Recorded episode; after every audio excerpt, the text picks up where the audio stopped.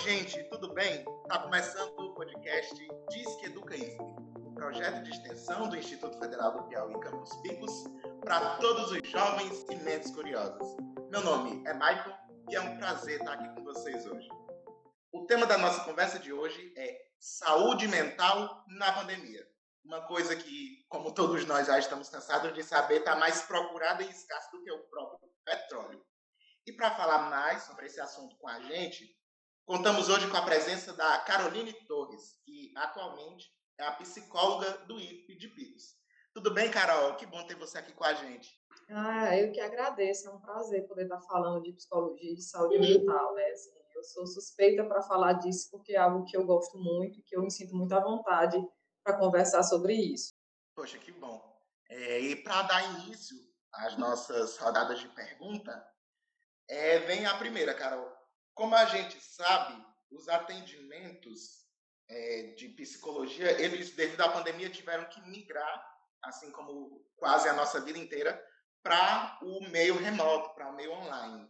Isso, esse cenário, ele já te atrapalhou, ele já te impediu, de alguma forma, te incapacitou de ajudar algum aluno, alguém que vem atrás de um atendimento? Assim, o, é, é, Michael, o próprio Conselho de Ética, ele coloca algumas restrições para esse atendimento online, né? A gente tem uma resolução de 2018 que regulamenta o atendimento remoto e com a pandemia, esse, esse atendimento que se tornou mais constante, também teve uma reformulação de acordo com o Conselho. A gente tem que seguir, mesmo no, tanto no atendimento presencial, claro, como no atendimento online, é, algumas é, restrições em relação a isso, algumas regras, né, restrições, mas regras que o conselho coloca. Então, assim, por exemplo, o conselho diz que a gente não pode atender remotamente em casos de urgência, emergência, desastre, isso tem que ser atendimento presencial. A gente tem que ter cuidado no atendimento com criança e adolescente, a gente tem que avaliar antes se é possível, se é viável. Aplicação de teste psicológico, só testes que foram padronizados para esse fim, só teste que já foi colocado na forma remota, na forma online. Então, assim, tem uma série de restrições. Não é todos os tipos de atendimento que a gente pode fazer remotamente. Por exemplo, com atendimento com crianças, você precisa trabalhar com atividades lúdicas, fazer psicodiagnóstico através de brinquedos. Como é que você vai fazer isso remotamente? Brincar com a criança, por exemplo, para fazer uma avaliação. Então, assim, a gente tem que avaliar antes se aquele atendimento ele é possível de um atendimento online ou não. Por exemplo, o conselho também coloca que, em caso de violação de direito, vítima de violência, de abuso, é, é, é, que o atendimento seja presencial. Então, assim, tem algumas restrições, não é toda a demanda trazida pelas pessoas que são passíveis de atendimento online, a gente tem que deixar isso muito claro. Eu sempre coloco isso para os alunos dentro das regras do atendimento, por exemplo, atendimento para menor de idade, você precisa da autorização dos pais, por escrito, isso tem que ser escaneado, tirado foto dessa autorização para que o aluno possa ser atendido. Então, a gente tem todas essas normativas que o, que o conselho é, coloca, que ele preconiza para o atendimento online. Então, assim, em alguns momentos, sim, há uma, uma dificuldade, porque como a gente colocou, e o conselho também coloca, nem todo atendimento é passível de um atendimento online, e isso o profissional precisa avaliar antes com antecedência, tá bom? Entendi. É, e ainda sobre, sobre esses atendimentos.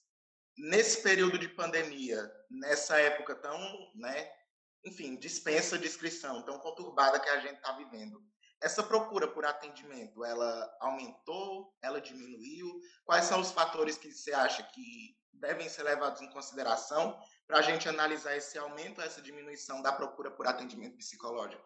É interessante você estar tá colocando isso, porque as pessoas sempre têm essa questão. Cara, aumentou a quantidade de atendimentos? É, quando a gente fala do trabalho do psicólogo dentro do contexto educacional, é claro que você estar presente dentro da escola, onde as coisas estão acontecendo, nas salas de aula, nos corredores, é claro que o atendimento é muito maior. O atendimento online, ele surpreendeu em que sentido? Eu acho que a gente precisa pontuar isso. O atendimento psicológico, é, ele deu uma... Foi, é diferente, está sendo diferente das demandas que o atendimento presencial traz, o atendimento presencial é sempre maior, a demanda no atendimento presencial é maior, e a, gente precisa deixar claro isso. Mas o atendimento online ele trouxe algumas peculiaridades, como, por exemplo, enquanto no atendimento presencial, dentro do Instituto, por exemplo, eu estava lidando mais com dificuldades em relação às relações interpessoais, é, aprendizado, estudo, no atendimento online, as demandas não foram essas. No atendimento online, as demandas já foram, por exemplo, é, dificuldades em relação à ansiedade, problemas em relação à sobrecarga, estresse, é, depressão. Então, vários tipos de transtorno de ansiedade, a gente tem vários tipos dentro dessa categoria. Então, assim, as demandas tiveram naturezas diferentes. Enquanto no presencial eu observo uma demanda mais intensa voltada para o contexto educacional de maneira mais específica, para no atendimento online a gente já percebia demandas mais voltadas para transtornos psicológicos. Então isso a gente precisa pontuar. Foi maior, de certa forma, sim, em relação a essa natureza dessa demanda, não a quantidade de pessoas que procuraram. A gente sabe que as pessoas adoeceram muito mais nessa pandemia porque pesquisas mostram isso. A gente fez uma pesquisa sobre saúde mental na pandemia com professores, alunos, servidores, quando começou esse processo pandêmico, e a gente percebeu, sim, um elevado nível de adoecimento, as pessoas tendo que desenvolver é, com elas mesmas, dentro de casa, estratégias para lidar com problemas psicológicos, como, por exemplo, a gente fez um levantamento e a gente observou que tipo de estratégias as pessoas utilizavam para lidar com as dificuldades que elas estavam vivenciando, desde da religião a, a terapias alternativas, a trabalhos manuais, a assistir filme, a tentar é, ouvir música. Então, assim, as pessoas foram desenvolvendo estratégias. Houve um processo maior de adoecimento? Houve sim, não sou eu que digo isso, são as pesquisas que dizem isso. As pesquisas colocam que a ansiedade e a depressão e, é, na pandemia se tornou um dos problemas, um dos problemas psicológicos mais evidentes. Então, assim, a gente percebe sim um aumento na natureza desse tipo de dificuldade, mas não na quantidade de atendimentos. As pessoas adoeceram mais, mas muitas também procuraram suas próprias estratégias para lidar com essas dificuldades, visto que estavam isoladas, não poderiam sair de casa, então tiveram que buscar algumas ferramentas para isso, tá bom? Certo. Entendi, entendi. Então, mais uma novidade, né, que a pandemia trouxe para a gente. E relacionada a esse a essa procura online, qual, quais são as queixas, as reclamações que as pessoas trazem a você mais comuns e comuns entre elas que fazem com que você chegue a um diagnóstico X, tipo, ah, você tem, você está com um tipo de ansiedade. É, quais são os sintomas mais comuns que fazem com que você chegue nesse diagnóstico, que você vem percebendo durante esse meio pandêmico? É, Michael, é interessante essa pergunta, porque assim, a gente tem que explicar como é que acontece o processo de atendimento online dentro do Instituto Federal. O processo de atendimento online ele ocorre da seguinte forma: o aluno ele vai entrar em contato com o serviço de psicologia, é, a gente vai acordar com esse aluno o melhor é, momento para o atendimento. Esse atendimento pode ser feito por chamada, esse atendimento pode ser feito por e-mail, esse atendimento pode ser feito pelo WhatsApp. O recurso que eu mais utilizo é o WhatsApp, WhatsApp para fazer o atendimento psicológico. É, alguns alunos é, gostam do atendimento por vídeo, mas a grande esmagadora maioria prefere o atendimento por WhatsApp, por áudio ou por mensagem em WhatsApp. Por quê? Porque alguns alunos que têm dificuldade de colocar sua demanda, que são mais tímidos, eles veem na, no atendimento por, pelo WhatsApp, por exemplo, que esse atendimento eles conseguem se expressar sem estar olhando para a pessoa, sem estar vendo. Então, é uma estratégia que alguns alunos até preferem porque se, é, eu já ouvi relatos, por exemplo, de alunos que se fosse presencial, não viria até a mim para o atendimento, porque fica com vergonha. E, o, e a ferramenta, a tecnologia que a gente utiliza, permite que você também não veja a pessoa. É claro que eu perco elementos com isso, porque eu preciso avaliar também todo o comportamento não verbal do sujeito. Mas eu preciso respeitar naquele momento as dificuldades que aquele aluno, que aquela pessoa, servidor, professor, enfim, tem, e fazer o atendimento nas condições que eu tenho. Quando o aluno procura o atendimento, a gente precisa fazer uma avaliação ampla. Não é de cara, assim, com o primeiro atendimento, que a gente faz um, um, o que eu chamo de psicodiagnóstico. A gente geralmente precisa também de outras avaliações. Quando a gente percebe que o aluno está apresentando alguma sintomatologia de algum transtorno psicológico ou depressão ou ansiedade, a gente tem os critérios que a gente avalia para isso, a gente precisa, é, como eu não faço psicodiagnóstico online, eu não acho prudente e viável, a gente precisa também de outras opiniões, a gente precisa ver o paciente, a gente precisa. O atendimento online eu utilizo mais para atividades de acompanhamento e aconselhamento e orientação. Agora, quando eu percebo que o aluno está apresentando, por exemplo, alguns sintomas de ansiedade, depressão, estresse, o que for, eu geralmente encaminho para esse aluno para é, o psiquiatra, por exemplo, porque a gente precisa de uma avaliação presencial, né? A gente precisa também de avaliação de outros profissionais. Não sou eu que fecho um diagnóstico assim, é, utilizando a ferramenta online, não. Eu geralmente tenho as minhas, as minhas análises em relação àquele aluno, mas eu preciso de outras ferramentas, de outras avaliações para fechar uma possibilidade diagnóstica, tá bom? Então, geralmente a gente faz da seguinte forma: eu observo, o aluno faz o relato, a gente faz as intervenções. Se eu observar a necessidade, a gente faz o encaminhamento para o acompanhamento psiquiátrico, para, para uma consulta psiquiátrica, ou até mesmo para o atendimento psicoterápico presencial. Então, a gente tem que fazer primeiro essa avaliação, não é com um ou outro sintoma que a gente fecha, fecha um critério diagnóstico, ele precisa trazer um conjunto de sintomas, sintomas e de sinais também que é, a, os manuais de classificação de transtornos mentais trazem, que é o DSM-4 que a gente utiliza e o CID. Então, o aluno vai trazer algumas dessas sintomatologias, a gente avalia e aí a gente faz esse encaminhamento. Quando eu percebo que o aluno está com ansiedade, está com problemas depressivos, porque em alguns casos o aluno precisa tomar medicação e a psicologia não trabalha com o uso de medicamentos. A gente não faz essa prescrição de medicação, a gente não prescreve nenhum tipo de psicotrópico, não somos nós que fazemos isso. Então, existem casos em que o aluno, o, o, o indivíduo, a pessoa, o servidor, precisa é, de, é, da utilização de é, psicofarmacológicos e a gente precisa encaminhar para o psiquiatra fazer esse tipo de indicação, porque nós não fazemos esse tipo de indicação. Então, geralmente, quando a gente tem um, a gente precisa de um trabalho compartilhado, né, um trabalho junto do psiquiatra, do psicólogo, para fazer alguns tipos de fechar alguns tipos de critério diagnóstico, tá bom? Sim, certo. Nossa, que interessante. Porque eu, por exemplo, na minha cabeça, inclusive caiu por terra agora, é, a psicóloga ela podia passar é, algum medicamento para tratar, tratar e controlar esses, esses transtornos. Não, é verdade. A gente não trabalha com, com utilização de psicotrópicos, a gente precisa do encaminhamento, a gente precisa encaminhar o aluno para o psiquiatra, porque é, dependendo da situação que o aluno apresenta, de transtorno, é necessário, é imprescindível a medicação. E como a gente não faz a prescrição medicamentosa, a gente precisa encaminhar esse aluno para o psiquiatra, para o atendimento do psiquiatra avaliar. Outra coisa também, algumas avaliações de alguns, alguns tipos de transtornos, a gente precisa também aplicar teste psicológico. Nem é todo tipo de teste psicológico que a gente consegue aplicar online. Então, isso também já dificulta a elaboração de um diagnóstico mais, é, mais preciso, né? Muito, muito interessante.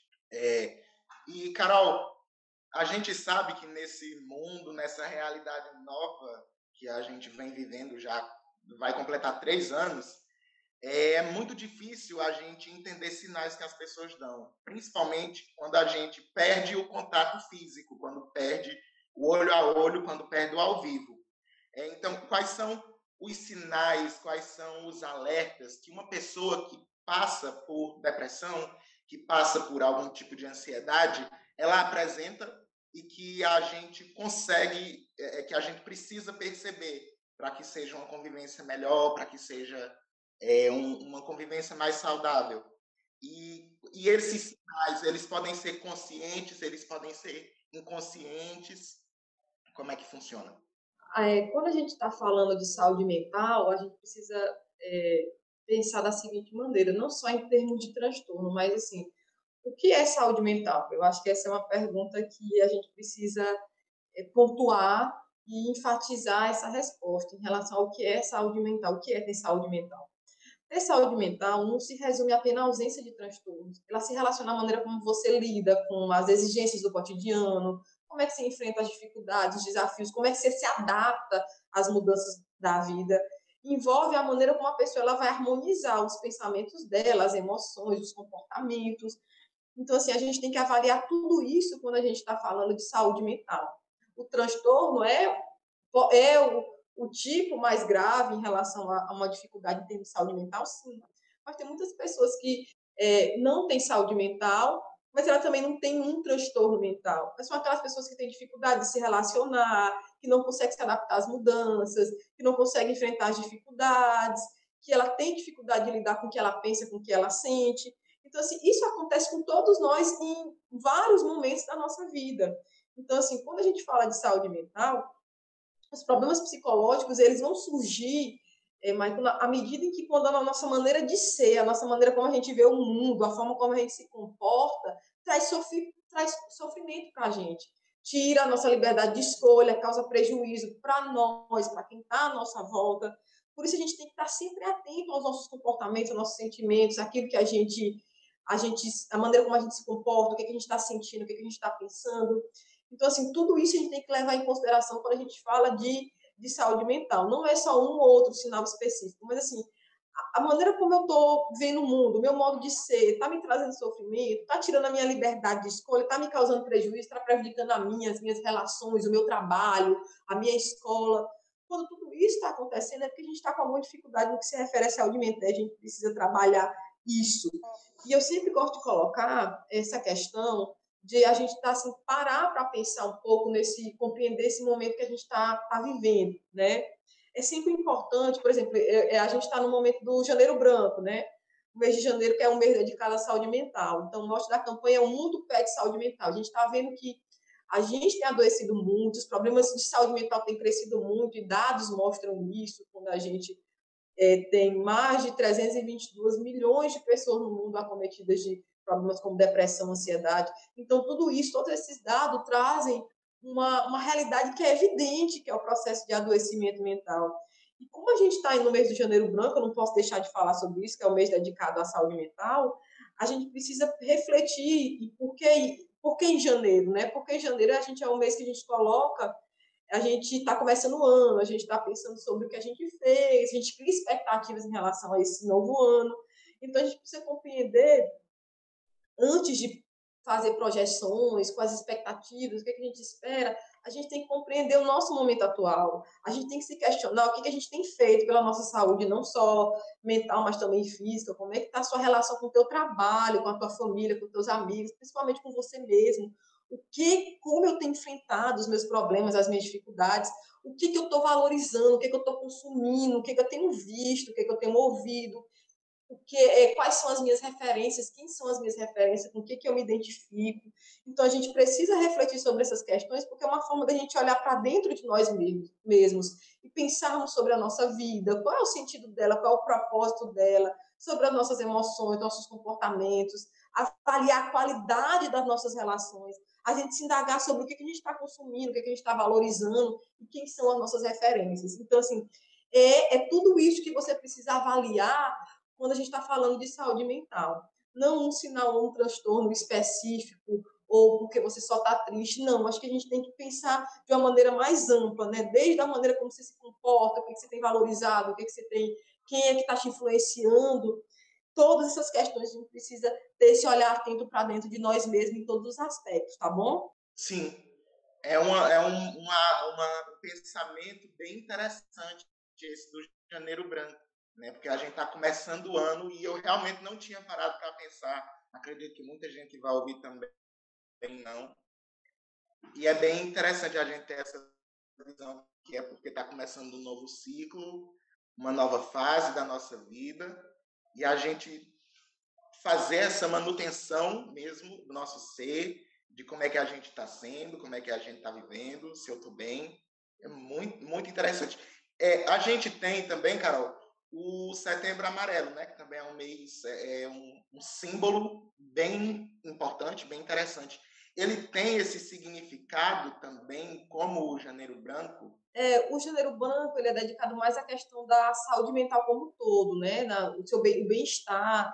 O Setembro Amarelo ele trabalha mais a questão da prevenção a, a atos, a comportamentos que levem ao suicídio. Né? Então, assim, ele trata de uma, demanda, de uma temática mais específica, não que isso também não envolva de maneira mais ampla a saúde mental, mas Janeiro Branco, eh, a discussão é em termos da saúde mental como um todo, né? assim, esse olhar para dentro de si, essa questão do como você pode caminhar com, com, mais qualidade de vida, lidando com as dificuldades e com as exigências do cotidiano. Então, assim, saúde mental não é você estar tá feliz o tempo todo, né? Assim, ah, eu tenho que estar tá feliz o tempo todo. Não. Saúde mental é você ter dificuldades, que todos nós temos, mas é saber e aprender a lidar com as dificuldades, com os empecilhos, com os desafios, com os problemas. Então, assim, a gente a gente ressalta que saúde mental não é isso, essa sensação de, ah, eu tenho que estar bem o tempo todo e feliz o tempo todo. Não. As dificuldades existem para todos nós. As dificuldades são diárias, são constantes, mas a questão, a pergunta que a gente tem que se fazer é como é que eu tô, posso estar me unindo de, de uma certa resistência para lidar com os desafios, com os problemas e com os empecilhos que a vida coloca para a gente. Então, assim, o grande desafio, na realidade, é esse. É você é, construir em torno de si habilidades, estratégias, formas de lidar com os problemas e com as dificuldades de uma maneira coerente, assertiva. Isso é que é importante. Muito. É compreender que a gente é feito de ciclos, né? de fases, de momentos.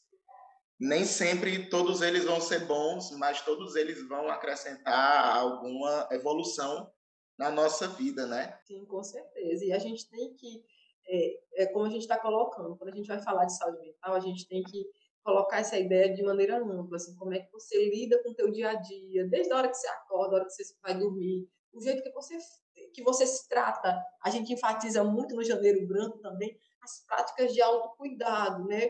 Eu sempre, às vezes, coloco isso nos atendimentos. A gente tem uma palavra de conforto para falar para um amigo, para um vizinho, para a mãe, para o pai, no momento de dificuldade, mas a gente não faz isso conosco mesmo, né? A gente não tem esse olhar, às vezes, cuidadoso com a gente mesmo. A gente, às vezes, não tem esse olhar de tanto cuidado para conosco. Então, a gente precisa enfatizar isso, prática de autocuidado. Como é que eu estou me cuidando? Assim, o que, é que eu falo para mim mesmo todos os dias? Sabe? Como é que eu tenho me tratado? Como é que eu tenho me olhado? Então, assim, essa, essa necessidade de olhar para dentro de si é isso que a gente enfatiza no que se refere às práticas de autocuidado no âmbito da saúde mental. Exato. Eu, eu levo muito a filosofia de que o amor ele parte primeiro do amor próprio. Né? Então, quando eu me amo muito, eu transbordo amor para os outros também, para o ambiente ao meu redor, para as pessoas que estão convivendo comigo e até para as que não estão. Sim, é verdade. A gente tem que ter esse olhar atento para a gente. Não o amor próprio no sentido é, extremo de a gente só pensar na gente ser egoísta, não, não nessa perspectiva, mas assim, desse olhar de cuidado para conosco, assim, olhar para dentro de si e ver aquilo que precisa ser melhorado e ver como é que a gente pode estar enfrentando melhor as dificuldades, os desafios, os problemas, os empecilhos, como é que eu posso estar com esse olhar atento para mim também para os outros. Então a gente tem que ter essa, esse discernimento. E justamente também para a gente poder já terminar, para a gente poder já fechar com chave de ouro essa nossa, esse nosso momento incrível que a gente está tendo, essa nossa conversa, cheia de muito conhecimento, para mim também está sendo uma chuva de novas informações. É, quais são os conselhos? Quais são é, esses conselhos de vida, de melhoria que você dá para as pessoas que vão ouvir esse, esse podcast, essa gravação?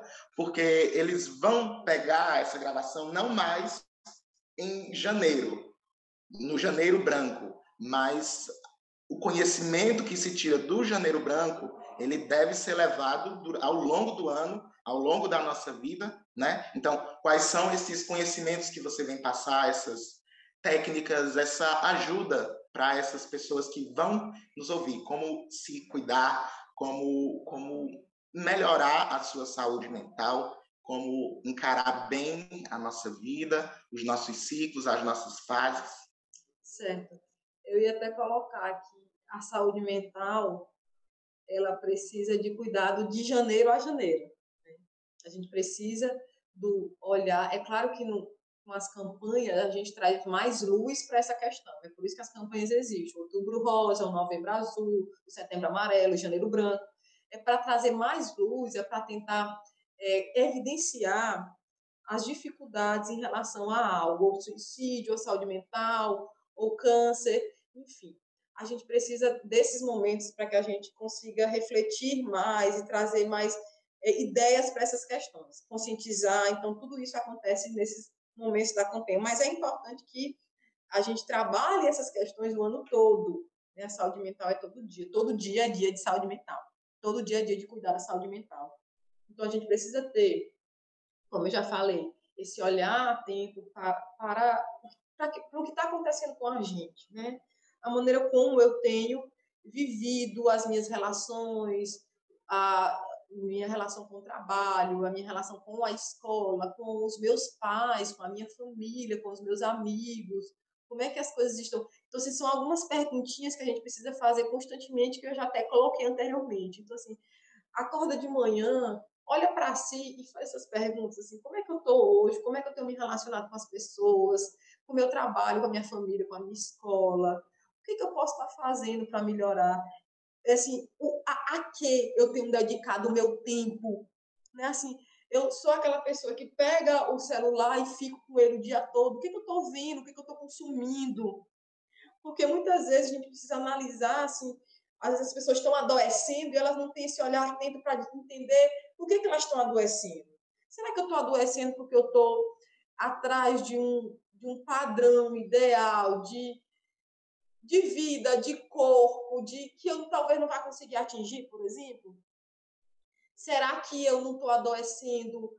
Assim, o que, que eu estou consumindo, o que, que eu estou vendo, será que eu estou vendo determinadas pessoas, isso acontece muito no contexto do jovem, por exemplo, influências, assim, como é que esses influências estão me influenciando, em que, que eles estão me influenciando, né, na maneira como eu sou, no que, que eu penso, no que, que eu consumo, então a gente tem que estar muito atento a tudo isso, né, assim, o que, que você acorda de manhã, a, em que, que você tem dedicado o teu dia, a tua rotina, o que, que você tem escutado, o que, que você tem visto, o que, que você está consumindo de uma maneira geral porque o que a gente consome também pode ser uma grande fonte de adoecimento, não é?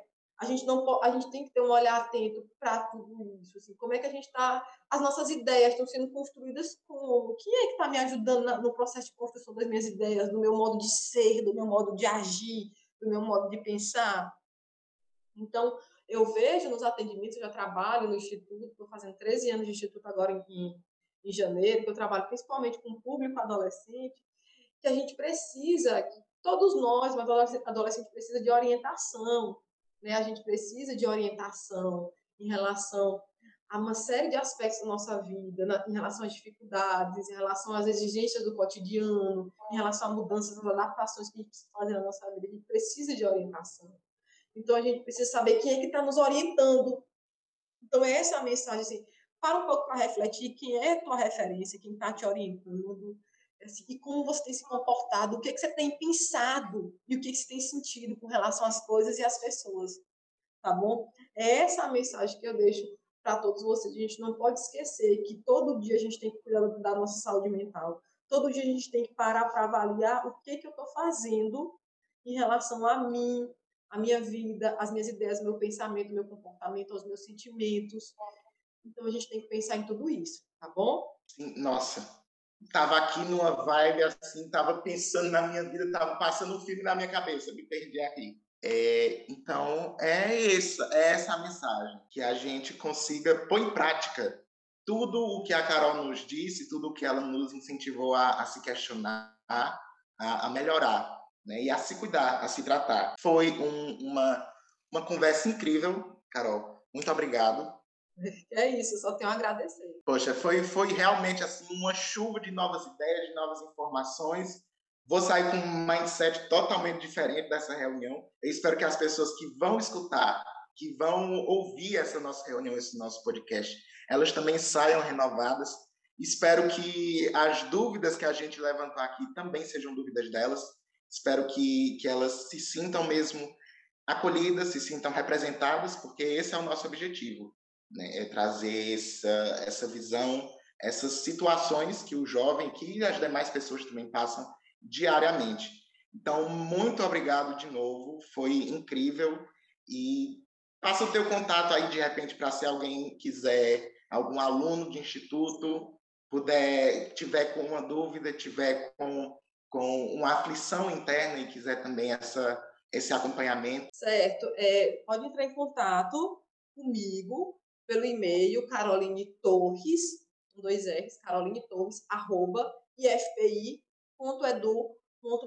É só entrar em contato comigo por, por e-mail que a gente vai agendar o horário para o atendimento psicológico. Quero agradecer a oportunidade de estar é, trazendo algumas questões que são importantes. Eu sei que são importantes, porque como, a gente, como eu falo, eu já atendo há 13 anos, a gente já tem uma ideia assim do que, que aflige, quais são as dificuldades, quais são as problemáticas que acometem as pessoas. E é muito importante ter esse espaço para falar sobre saúde mental, para falar dessa importância dessas práticas de autocuidado. E porque a saúde mental não é só prerrogativa do psicólogo, né? Não é só a psicologia trabalha saúde mental. Saúde mental é algo que tem que ser cuidado por todos nós, por todos nós, independente de você ter uma formação específica na área ou não. Todos nós precisamos ter esse olhar de cuidado, essa prática de cuidado com relação à saúde mental. Agradeço muito a iniciativa, parabéns pelo podcast, está sendo uma experiência ótima, eu nunca tinha participado antes, e eu espero, com as informações que eu trouxe, poder acrescentar, né, poder fazer com que você pare um pouquinho para refletir. Eu sempre falo nos meus atendimentos que eu não sou ingênua para achar que o aluno passa pela porta da minha sala, vai sentar e aí a gente vai fazer o um atendimento e quando sair ele já vai estar totalmente mudado. Eu não acho isso. Eu não sou ingênua a ponto de achar isso. Não é um milagre, né? É ciência é, é, é, e é profissão. Mas eu sempre digo que se o aluno sair da minha sala parando para pensar, só para pensar no que eu falei, para mim a minha intervenção já vai ter sido válida, porque o primeiro passo para a mudança é você pensar sobre o que você está fazendo, tá bom? Agradeço muito, obrigada pela oportunidade e à disposição. É isso, galera. Como tudo que é bom dura pouco, a gente chegou ao fim do nosso episódio. Mas não para por aqui. Acompanhe a gente no Instagram, arroba disque, underline educa, underline if. Nos dê o seu feedback sobre esses e sobre outros episódios, seja nos nossos posts, nos nossos stories ou na área de comentários anônimos que está lá na bio do Instagram. E aguarde por novidades. Espero que vocês tenham gostado. Tchau, tchau e até a próxima.